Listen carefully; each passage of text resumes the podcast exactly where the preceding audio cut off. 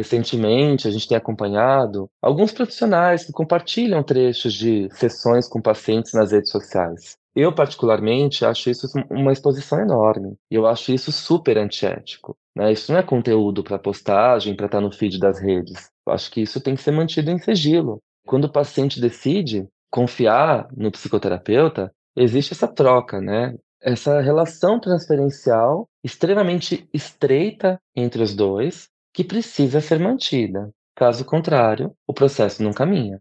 A questão ética, inclusive, ela está totalmente ligada ao andamento do processo terapêutico. Sem isso, não tem terapia.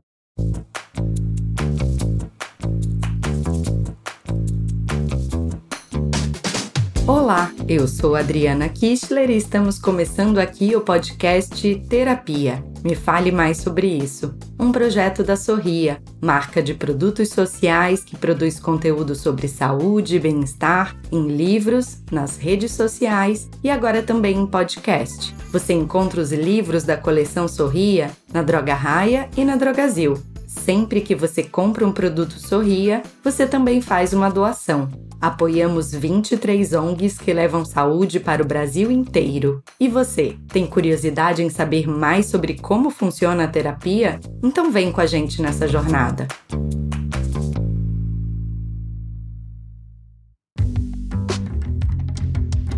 Quem faz ou já fez terapia sabe que as primeiras sessões podem ser bem difíceis. Afinal, nós, humanos, somos seres desconfiados por natureza, e para a maioria das pessoas não é nada fácil já chegar se abrindo com alguém que a gente mal conhece, mesmo que seja um profissional super confiável. Se você é uma dessas pessoas que tem dificuldade em confiar 100% no seu terapeuta, saiba que o sigilo na atuação do psicólogo ou psicanalista é coisa séria. Mesmo que haja várias correntes e linhas de atuação diferentes nessas atividades, tem uma coisa que elas têm em comum: as regras que impedem o especialista de compartilhar a intimidade e as informações confidenciais dos pacientes. O motivo disso é um tanto óbvio, né? Afinal, a terapia envolve remexer em fatos e sentimentos que a gente normalmente não quer revelar para o resto do mundo. Hoje, o psicanalista Alexandre Patrício de Almeida que é doutor em psicologia clínica e também criador e apresentador do podcast Psicanálise de Boteco,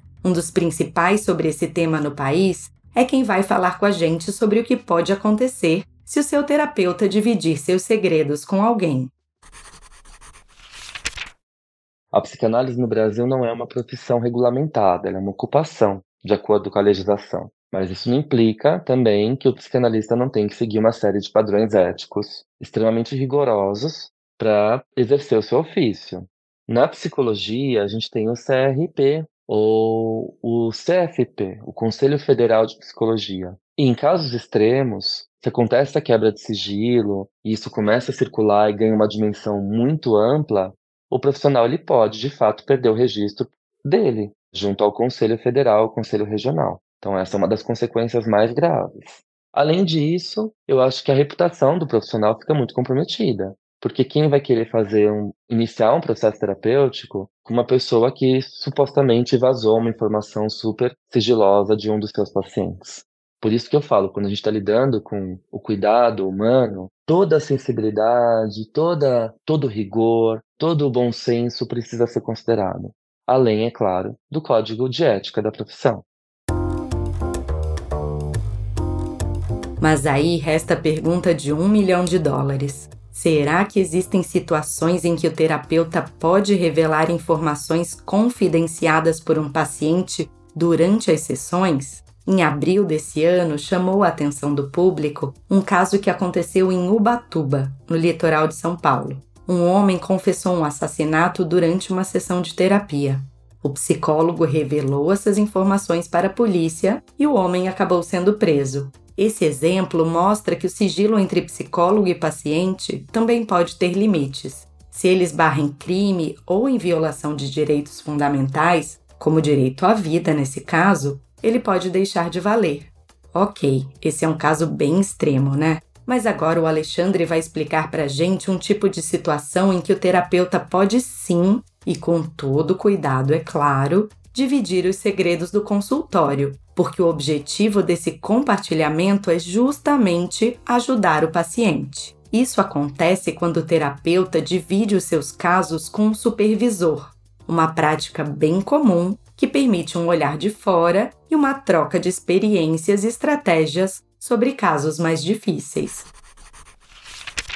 Quando os nossos casos travam, a gente leva isso para o nosso supervisor, compartilha a nossa angústia e o supervisor meio que lança a luz ali naquela problemática. Então, eu penso que não tem como a gente deixar de compartilhar questões que acontecem com os nossos pacientes em encontros específicos na supervisão, né, ou em momentos adequados, com alguém que está ali nos auxiliando. Isso é inevitável, mas a gente também tem que tomar muito cuidado para ver se não tem nenhuma relação de proximidade do supervisor com um dos nossos pacientes, para não gerar uma situação constrangedora. Todo esse cuidado ético é imprescindível. Né? O sigilo é essencial. Eu acho que só assim, para a gente poder assegurar as bases que sustentam o tratamento psicanalítico, o tratamento psicológico. Né? Essas informações não podem vazar.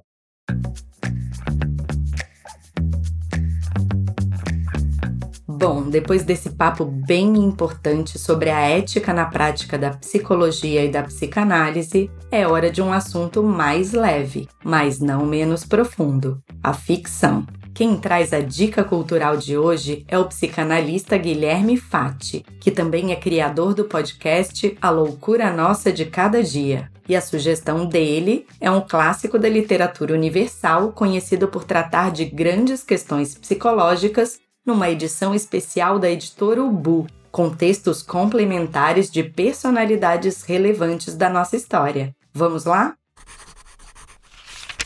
Eu descobri uma edição da Ubu do Robson Crusoe, do Daniel Defoe, que eu estou achando fantástica. Eu estou lendo, claro, agora uma leitura do Robson Crusoe. É possível, sim, com um olhar é, psicanalítico, por que não? Estou fazendo essa leitura nesse momento desse livro, e o que me interessou muito nessa edição é que tem textos a respeito da, da, da obra né, do Daniel Defoe, do, do Robson Crusoe especificamente, texto da Virginia Woolf, do James Joyce, do Karl Marx e do Rousseau, gente. Eles fizeram essa coletânea de textos que estão nessa edição que me interessaram muito.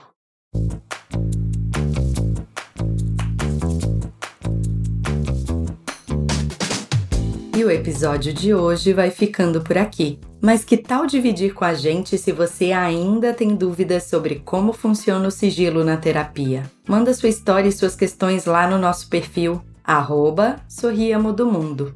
Esse podcast é uma realização da editora Amol, em parceria com a Droga Raia e a Drogazil. A produção e o roteiro são de Leonardo Neiva e a direção de Adriana Kistler. A edição de som e a montagem são do Bicho de Goiaba Podcasts. Eu sou Adriana Kistler e te espero no nosso próximo episódio. Até já!